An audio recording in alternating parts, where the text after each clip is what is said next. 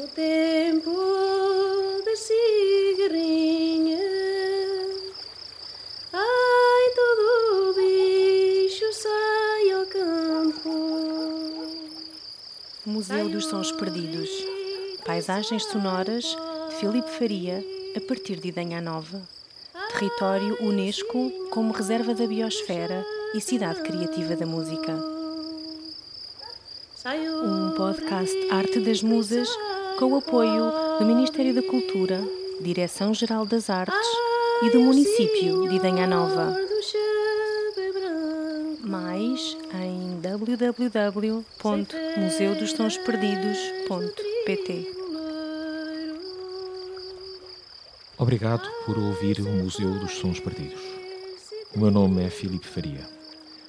No episódio 1, vamos ouvir Josefina Pissarra, 85 anos, da aldeia de Penha Garcia, em Idanha Nova, Portugal. Esta conversa foi gravada em sua casa, na casa dos seus pais, onde nasceu, e na sala que mantém tal como a conheceu em criança. Entramos pela porta da cozinha. Neste dia, falámos do que se comia na aldeia no dia de Carnaval e no dia de Todos os Santos, nos anos 30 e 40 do século XX. Para mim, neste povo, no meu tempo, ah, o que eu admirava muito era o dia de carnaval, na questão da, da receita. Porque ma- o porco, nem toda a gente deste povo matava porco nos anos 30 e 40. Matavam algumas pessoas que viviam cá no povo e matava quem vivia na granja, que era nos arrendamentos do senhor Conde lá para o Balfeitoso. Essa gente matava o porquinho todos os anos. Mas no dia de carnaval, o povo, durante o ano, não comiam carne porque não a tinham, porque não matavam porco. Toda a gente fazia chegar às casas das pessoas que não matavam porco o jantar da carne. Portanto, era o único dia em Penha Garcia, que era o dia de carnaval, que toda a gente comia a mesma coisa.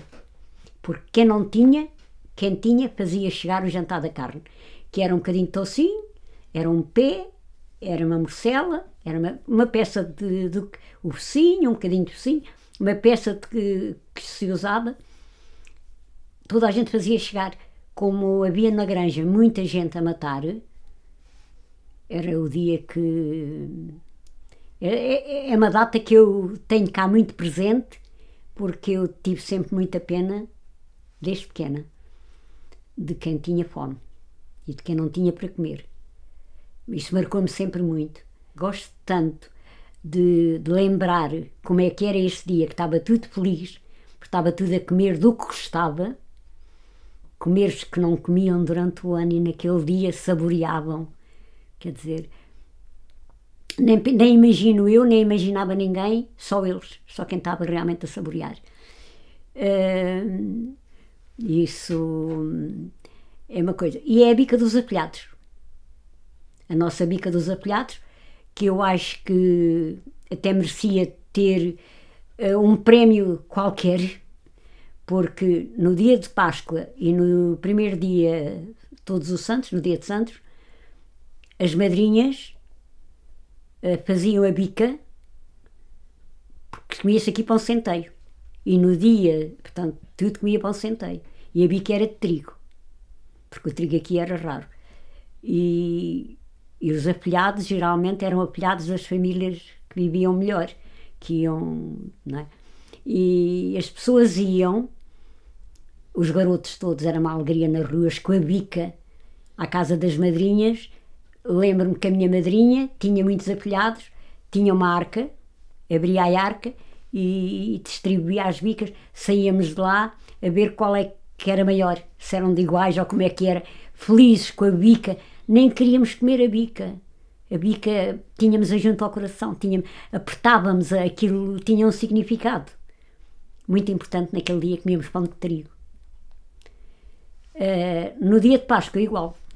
Era a criançada toda aí na rua, tudo contente com a bica. E a madrinha, que era mais generosa, ainda dava uma manchinha de figos secos e uma romã, coisas que não havia em abundância na altura em Penha Garcia.